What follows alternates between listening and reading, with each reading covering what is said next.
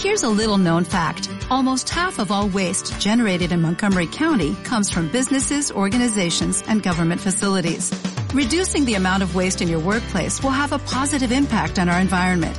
It can also save you money on your disposal costs. Reducing waste and recycling at your business is easy to do and is the law in Montgomery County. Make it your business to recycle right. Learn more at montgomerycountymd.gov slash recycle right or call 311. Es el mes de abril y en este mes es cuando se hacen las declaraciones anuales ante el SAT.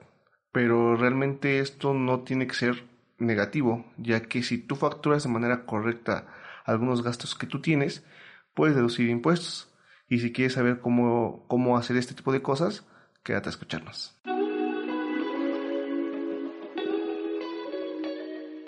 Muy buenos días, tardes o noches, gente, ¿cómo están? Bienvenidos a Entre Esposos. Ahora sí, regresando como cada semana, me encuentro aquí con mi esposo Ángel.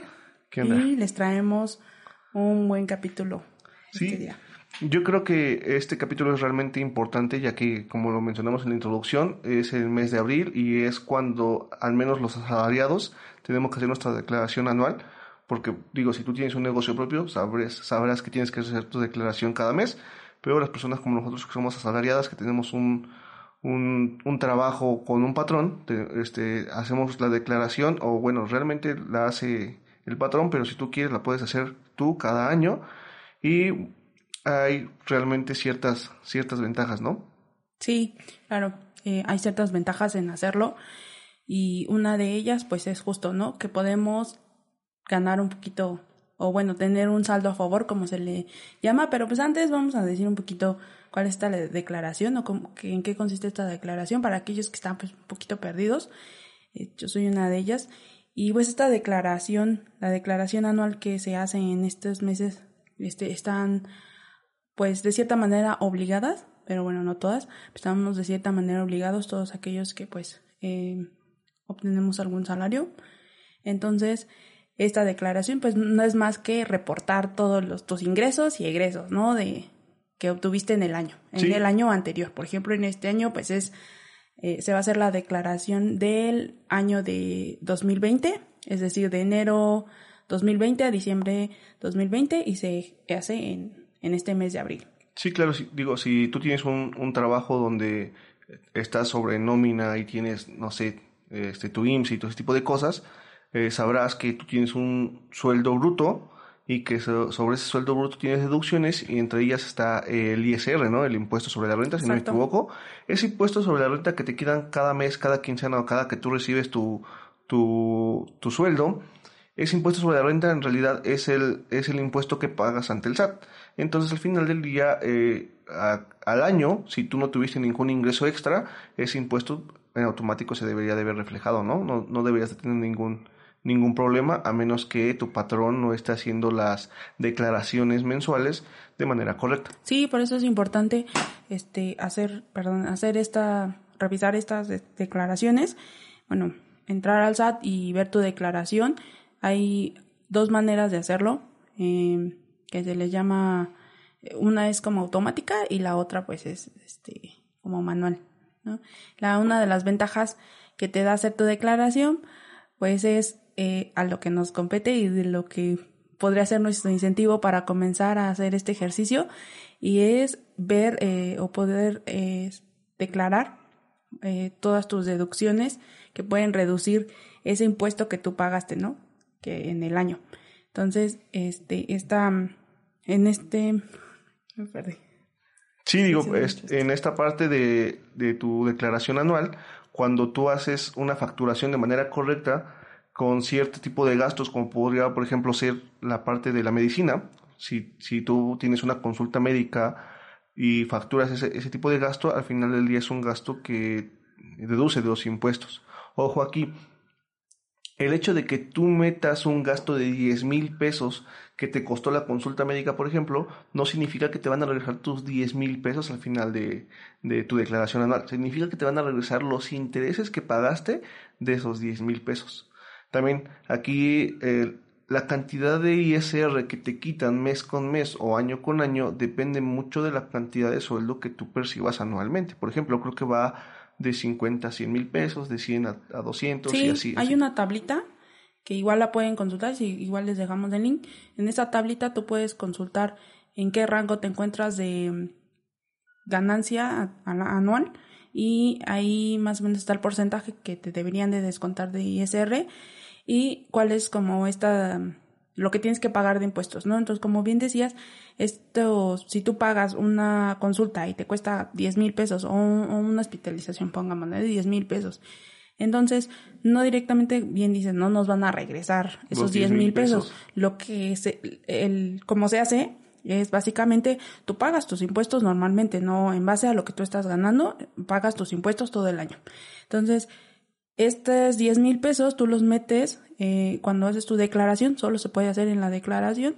Ahí es el único medio por el que tú puedes meter estas deducciones y entonces a lo que lo que se hace eh, el SAT es, por ejemplo, si tú ganaste en el año 200 mil pesos, entonces eso es tu ingreso, ¿no? Entonces estos 10 mil se deducen de esos 200 mil, entonces ya no estarías eh, como percibiendo 200 mil, sino estarías este, percibiendo este 190 mil, ¿no? digo, creo, que tú tienes una lista un poquito más detallada de, la cantidad ah, de cosas que nos, que nos deducen de, impuestos. Si me echas la mano, podemos este, checar. Sí, eh, aquí esto es lo muy, muy interesante. Si ustedes hacen estas, por lo regular todos hacemos estos gastos. Sí.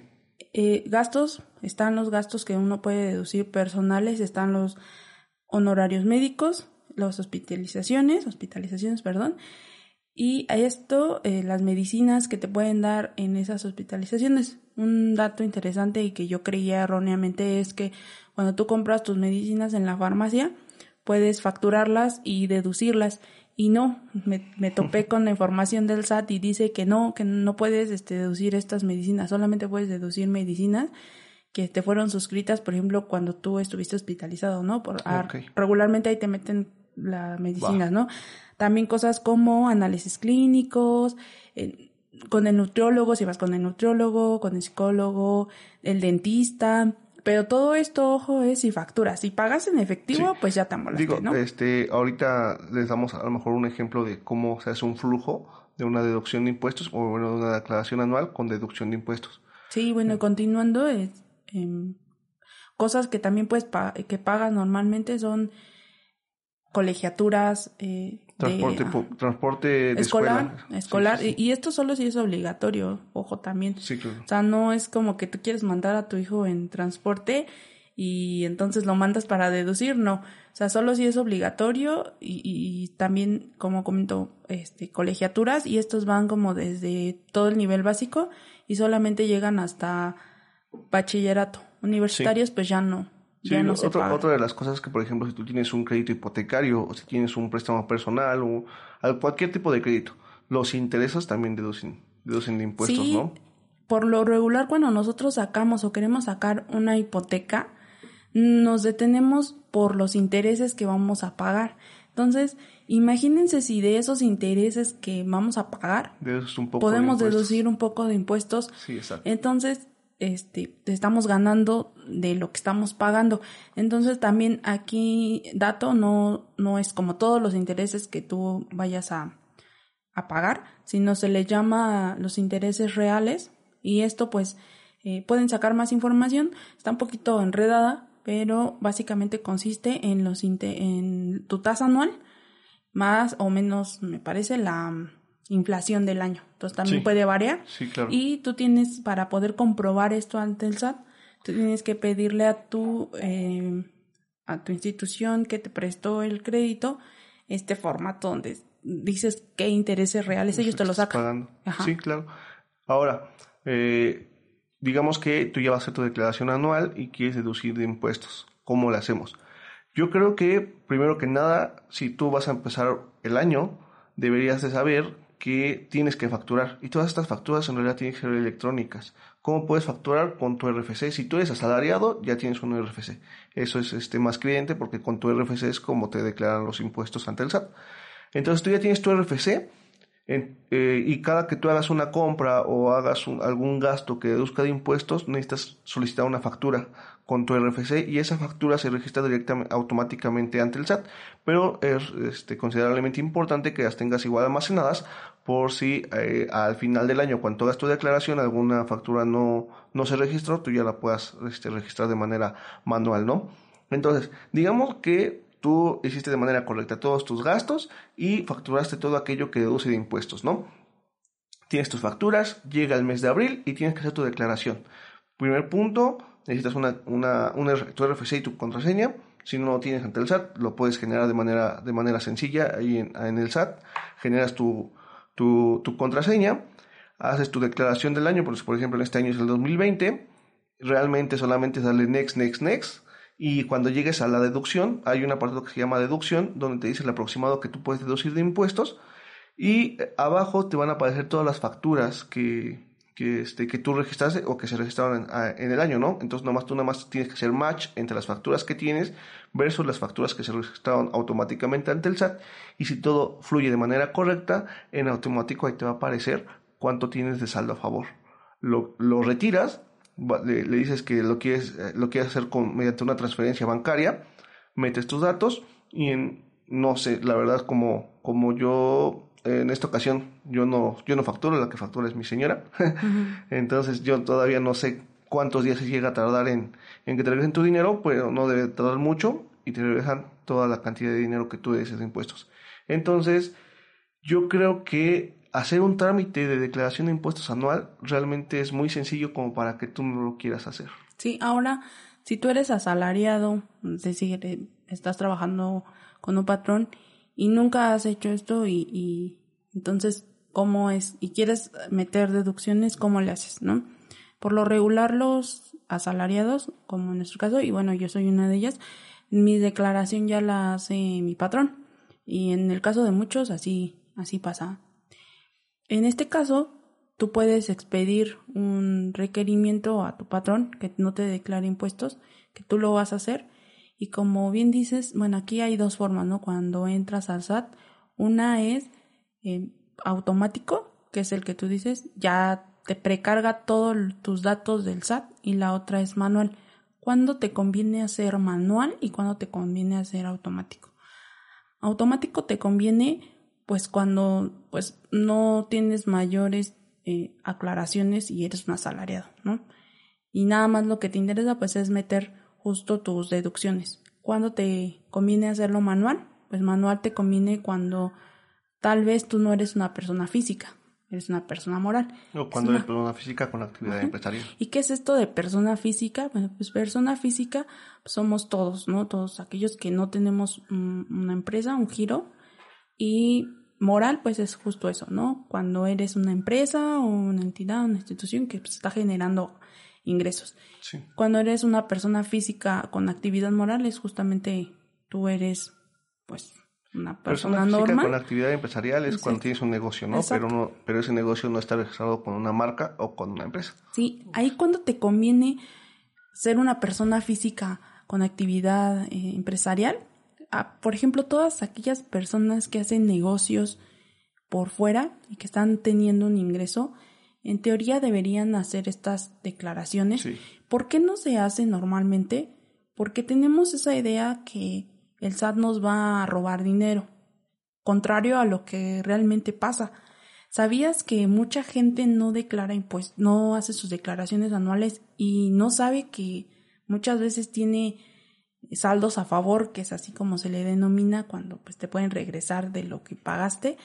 Y entonces hay un tiempo límite para que tú puedas reclamar ese dinero que, que te que pues pagaste de más, porque realmente es que pagaste de más porque tú estás pagando impuestos y si metiste una deducción, si hay una deducción, pues estás pagando impuestos de más. Entonces, al SAT pues le va muy bien porque los mexicanos por lo regular no estamos familiarizados con esto, porque pensamos que es puramente para contadores o personas que saben de, de, finanzas. Y digo, creo, creo que al final del día esto es una, una cadenita, ¿no? Porque, por ejemplo, como decías tú, cuando tú, cuando una persona tiene una, una empresa o tiene un negocio, por ejemplo, un negocio de tacos, ¿no? regularmente ese chavo que tiene un negocio de tacos no declara anualmente. Lo cual a mí realmente, yo que soy asalariado, se me hace algo injusto, pues porque al final del día todos deberíamos de pagar impuestos, ¿no? Me, causa mucha curiosidad cómo la gente se, se queja de que hay baches, de que, este, de que el gobierno no hace esto, de que el gobierno no hace el otro, pero no declara impuestos. Entonces, al final del día, ese bache que se está tapando en la carretera viene de los impuestos que tú pagas o en este caso que, de que tú no estás pagando. Entonces al final del día toda persona que tenga un ingreso, un flujo de ingreso, debería de estar pagando impuestos. Si no has escuchado la frase que dicen, pues yo pago de lo que consumo, pero este, esta clase de impuesto es muy diferente al que tú tienes que pagar por eh, generar o bueno, por estar generando un ingreso. Sí, digo, si nos, vamos, si nos vamos a los términos de México, aquí muchas veces se paga impuestos sobre impuestos sobre impuestos. Al final del día eso, eso no, pues eso ya es un tema a discutir distinto. Aunque claro que nadie está, eh, a pesar de que la gente se escude de esto, nadie está, bueno, no puedes exigir sin cumplir tus obligaciones. Y el hacer declaraciones anuales ante el SAT. El pagar impuestos. El, bueno, el pagar impuestos, exacto, es una obligación fiscal que todos tenemos. Ahora, bien, si tú le pides a un dentista, por ejemplo, que te haga una factura y no te la quiere hacer, es realmente porque cuando el dentista te factura, en automático, en automático esa factura que él te hizo, él ya está pagando impuestos. Él no puede deducir impuestos de algo que está facturando. Entonces, cuando, la, cuando un negocio no factura, regularmente no paga impuestos y al final del día en su corte de cada mes solamente factura aquello que le pidieron que solamente declara impuestos de aquello que le pidieron que facturar. Entonces, si tú ya eres un asalariado, tienes un ISR, un perdón, tienes un RFC, lo, lo correcto sería que a cada negocio que tú fueras o a cada establecimiento grande que tú fueras le pidieras que te facturara, porque al final del día cuando tú le pidas que te factura, él forzosamente tiene que pagar los impuestos. Veamos el la, la, otra cara de la moneda de por qué estos negocios pequeños eh, no quieren, bueno, no facturan. Ahora, yo como que se las volteo. Si tú eres una persona física normal y asalariado y quieres meter tus deducciones y ahora este, las puedes hacer, ¿no? Y, te regresan dinero. Ahora, si tú eres eh, justamente este negocito y no quiere facturar porque pues piensas que te van a quitar, pero, ¿cuál es la ventaja que te daría el sí facturar? Es que tú puedes meter este tipo de deducciones mejor o más que nosotros que no tenemos una actividad empresarial. Sí. Porque para las personas que tienen actividad empresarial pueden meter otro tipo de deducciones personales, es decir, pueden meter hasta gastos como de gasolina, pueden meter gastos como de un hotel, depende, o sea, eso ojo, solo depende del tipo de giro que tenga tu empresa.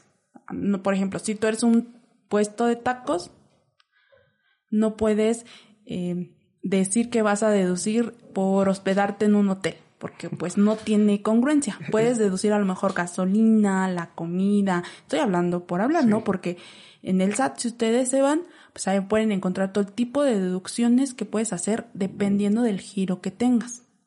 Y una disculpa porque arriba la vecina es no, o sea. no sé si lo que hacen escuchar, pero llega y haciendo ruidos. Y luego parece que avienta todas sus cosas. Sí, y luego lo peor de todo es que nos espanta porque ahorita nuestros niños están durmiendo y escuchas ese ruido y piensas se cayó de la cama. Que sí nos ha pasado más de una vez. Sí. Pero sí, disculpa porque la vecina de arriba hace un, desastre y, yo creo que ya es hora de llegada.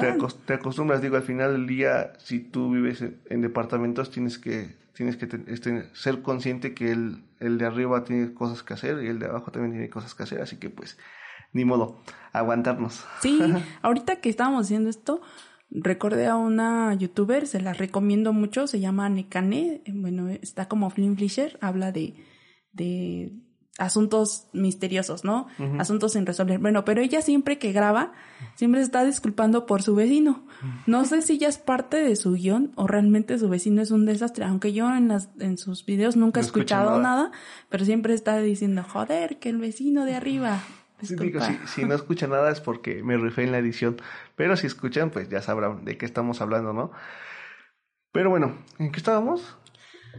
Ah, ok, Simón, va. Entonces, realmente el hecho de que tú declares impuestos sí significa que tienes que agarrar una parte de, de, la, de las ganancias que tú tienes y dárselas al SAT o en, en, general dárselas al gobierno.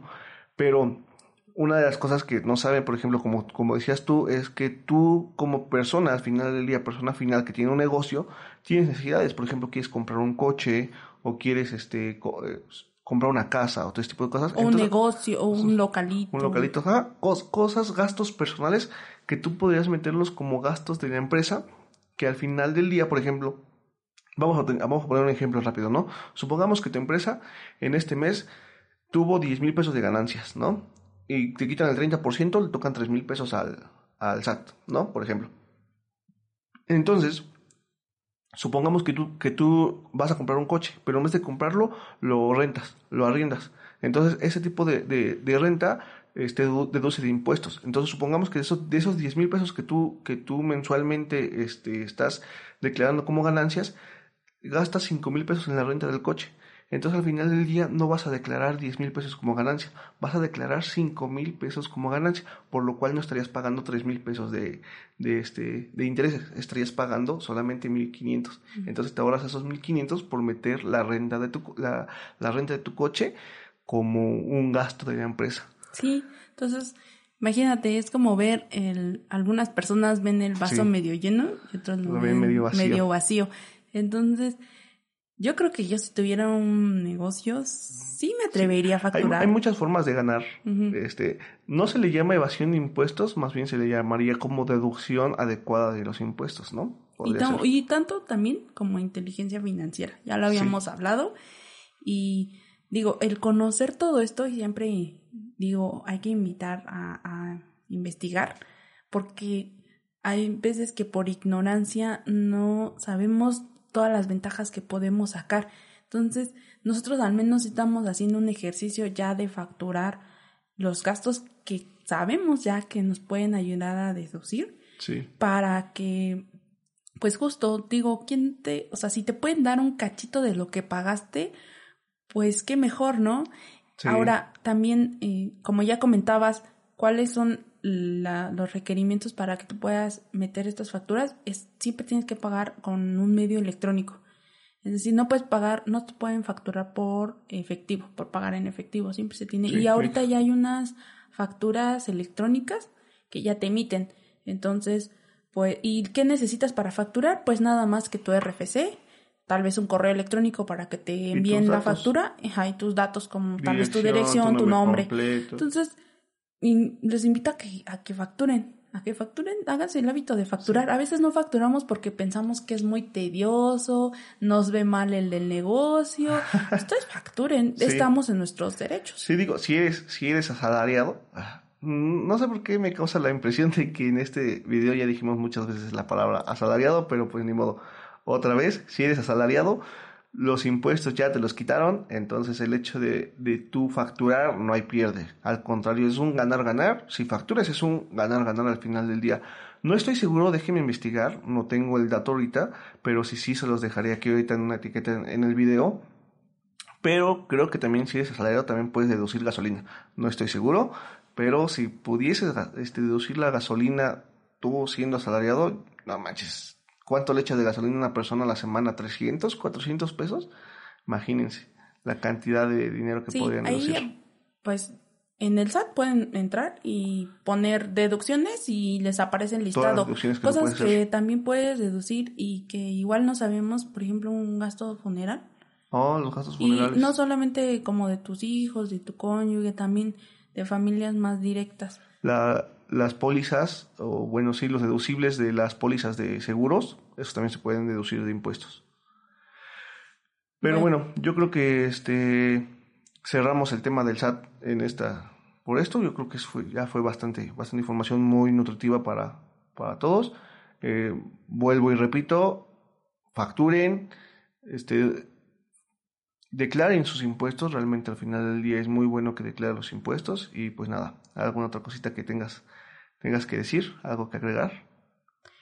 Bueno, volverles a, comentar que, pues, como bien dices, o sea, vean su declaración, puede que tengan saldo a favor, puede que se los, o sea, que el SAT se los, bueno, no puede, se los tiene que regresar. Entonces, hagan su declaración y un dato bien interesante es que ustedes pueden reclamar hasta cinco años de anticipación de saldos a favor. Cinco años después. Cinco años, ah, ah, no, cinco años atrás, o sea, cinco años atrás puedes, puedes este, reclamar este dinero a favor que tengas. Pero bueno, si no facturabas regularmente, pues ya para que te metes, sabes que no. Hazlo a partir de ahora y vas a ver que vas a tener saldo a favor. Sí, sí, sí. Digo, sí, o por ejemplo, si ahorita estás pagando la hipoteca de una casa, la hipoteca de un coche o la hipoteca de un coche, el arrendamiento de un coche o, o algún otro tipo de préstamo constante que tú tengas, puedes, este, puedes empezar a deducir los impuestos de esa parte y pues nada. También creo pues que algo que bien importante que se nos pasó decirlo es quién está obligado realmente a declarar, porque no bien no todos estamos obligados, a obligados, que, sí o sí lo tienes que hacer. Obligados es los que ganan más de 400 mil pesos al año, que tuvieron más de dos patrones, es decir, que terminaron empleo y, empezaron otro y eso no lo sabía. Incluso aunque no ganes esos 400 mil, si arriendas un, un lugar, eh, también este, cosas como que recibes donativos o alguno, me parece que esos son como los obligatorios. Si en algún momento tienes un tío abuelo que era rico y te dejó la herencia, hay que deducirla, hay que declarar los impuestos. Si te ganaste la lotería, hay que declarar los impuestos. Sí. entonces, pues. no aplican cosas como que mamá te regaló 100 pesos, eso no aplica. no, eso sí, eso sí no, no aplica. bueno, esperemos que esta información les haya, sido de utilidad. Estamos tratando de enfocar también esto a temas de finanzas personales y estaremos tocando otros temas. Y pues antes de irnos, me gustaría. No, yo creo que todavía no nos vamos. ¿Qué onda? Yo creo, yo creo, digo, si ya llegaste hasta acá, este, vamos a, a platicar un rato. Eh, nos fuimos, ¿qué? Dos semanas, ¿no?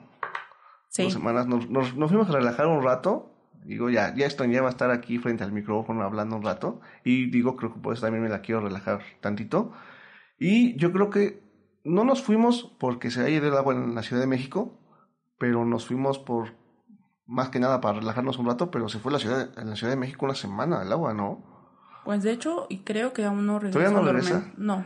Bueno, es que más, bueno, más que nada aquí en, aquí donde nosotros vivimos tenemos una administración que a lo mejor se le ha rifado bastante. Si, si no hay agua, pues van a traer pipas y tal.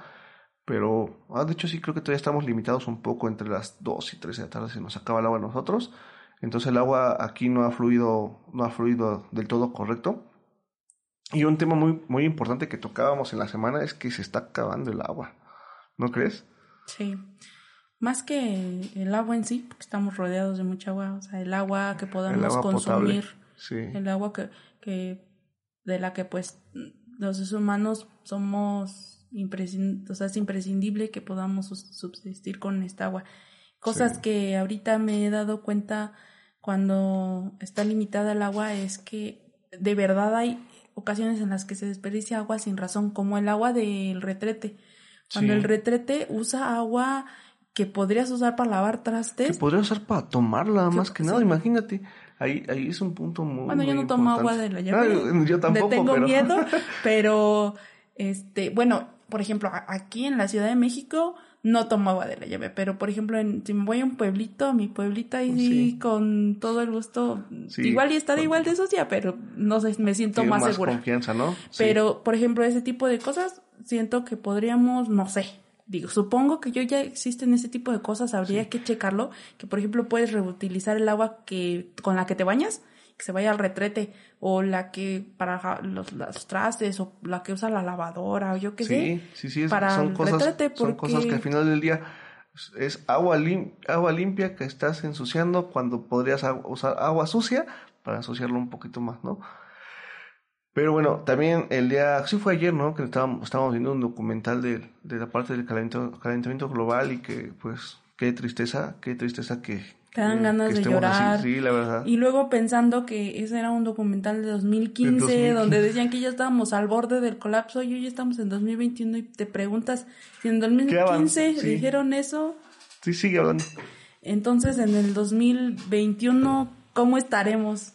Dios mío sí está, está crítico, haciendo un poco la reflexión, nosotros pensábamos cómo podemos hacer que esto se detenga, porque en este documental pues decían cosas para tips como para que nosotros podemos ayudar con pues detener un poco el impacto del medio ambiente. Sí. Y honestamente llegamos a una conclusión en la que ya es hasta cierto punto inevitable porque nosotros ya tenemos una vida de consumismo una vida que ya, o sea, estamos tan arraigadas a este tipo de vida. Sí, digo, yo te voy a dar unos consejos de los que podemos hacer. Es, por ejemplo, este, si bien no podemos dejar de consumir carne en totalidad, porque también es un, es un punto que tú me comentabas el día de ayer, que eh, la creación de, de las reses al final del día contamina demasiado.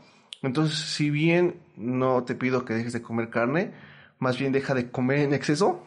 Yo, yo creo que podría reducir bastante la, la contaminación. Fíjate, algo como, algo como comer reduciría Como cambiar la tu dieta. Sí, por ejemplo, no, no compres ropa de esas este, que te las pones y las tiras, o ropa de moda. Simple, compra ropa de ropa no de marca, sino de calidad, que te dure un año o dos años, que al final del día la tires y ya esté pues ya rasgada, porque al final del día si tú compras ropa de 200 pesos, que, que a la primera lavada se, des- se decolora y la tiras a la basura, al final del día eso también es contaminación, estamos de acuerdo.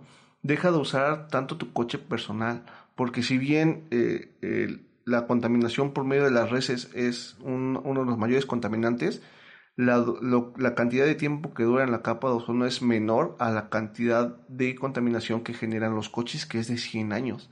Imagínate ahorita, el primer coche que se inventó en el mundo, todavía su contaminación está en, la atmósfera. Eso es, eso es realmente radical, ¿no? Está, Y está también, bueno, otra cosa que decías y que vi y, y yo no sabía esto, hay en Sudán, me parece, hay un, un bosques que han aniquilado para sembrar una cosa, una hierba, bueno, un- como un fruto que se llama palma. ¿Y qué tiene de importante esto? Es que lo usan para sacar el aceite de palma. El aceite de palma ¿Qué es el es aceite el que usamos, aceite no?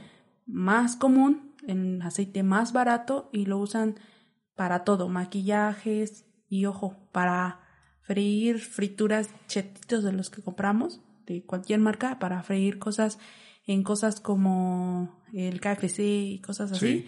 Entonces, imagínate si nosotros podemos decir, ay, no, separando mi basura y, y levantando basura. Yo pensaba que con eso podíamos ayudar, que tal vez sí podemos ayudar con eso. Un poco.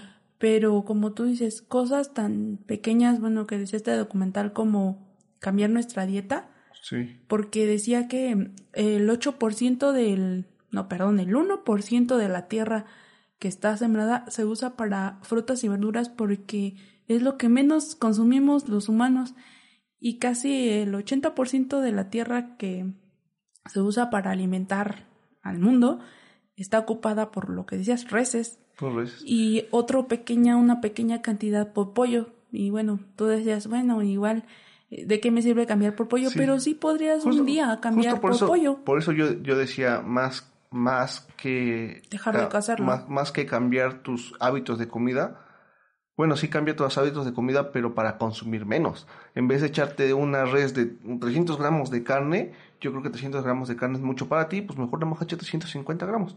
Al final del día ya estás apoyando, ya estás colaborando con la mitad, ¿no? Bueno, yo más bien Consume pollo. Y, y, y esto se lo planteaba a nosotros aquí personalmente, es, a ver, si todos los días consumimos una carne y con en Sí. el guisado, nada más tres días o cuatro Sí. días, dejémoslo en Pero cuatro es días, que ¿no? al final del día yo te decía, por ejemplo, si tú pasas de ser radicalmente de res a vegano, vas, a, No. vas a empezar a consumir unos frutos por lo- y los frutos necesitan pesticidas. Al final del día van a contaminar. Pues sí, pero lo que yo te decía, no es que nos vayamos al extremo, porque con una persona que está acostumbrada a cierta dieta con muchas carnes y más las magras, pues no va a dejar de la noche a la mañana la carne. Sí. Más bien lo que te digo, o sea, por ejemplo, si tú todos los días consumes carne en tus guisados, Sí, en tus sí. comidas, pues di nada más, ponle, o, o ponle cinco días, consúmelos y dos días proponte, pues, Pues sí. consumir verduras, ¿no? O Sí. y ya lo vas reduciendo y verás que el cambio tanto es físico como ya puedes decir, Sí. eh, no, estoy ayudando al planeta. Sí, exacto. Pero bueno, sí, nada más este, quería traer esto a la mesa para que hiciéramos conciencia un poco. Más que nada porque lo traía muy fresco del documental que vi ayer. Y porque fue Este, algo impactante. Sí, fue algo considerablemente este, impactante que estemos en esa situación al día de hoy, 2021. Yo le decía a mi esposa, ya para qué trajimos hijos a la vida si pobres niños nada más vienen a sufrir. Si ya estamos al borde del colapso, cuando mi niño tenga 10 años, imagínate qué va a pasar. Bueno, No, qué tristeza. Pero bueno, eh, yo creo que eh, aquí, aquí cortamos, ¿no? sí, y nada más invitarlos. Como siempre, si les gustó este capítulo, pues déjenos un like, Sí, suscríbanse al canal, síganos, Síganos en, en las redes sociales Spotify, Google Podcast, Apple Podcast, Evox y Amazon Music. Y bueno, también tenemos Instagram y página de Facebook. De Facebook. Y pues les prometemos que vamos a empezar a subir más contenido a estas Ya redes a sociales. Digo, se atravesó Semana Santa. No soy religioso, pero pues las vacaciones bienvenidas están. Entonces, pues, este, compréndanos un poco. Estábamos, si no muy bien, si no bien hartos del podcast, porque pues, apenas vamos iniciando. Este, estábamos hartos también de nuestro trabajo, ¿no? Y aunque nos hayamos ido a nuestro pueblito, como le llamamos, allá queríamos grabar, pero pues entre estar del tingo al tango, pues no, no se nos dio, ¿va? Y pues nada, algo más que tengas que agregar. Es todo. Eso es todo. Va, pues nos despedimos. Este, nos vemos dentro de ocho días con otro nuevo capítulo. Bueno, pues chao y larga vida al podcasting. Va, nos vemos.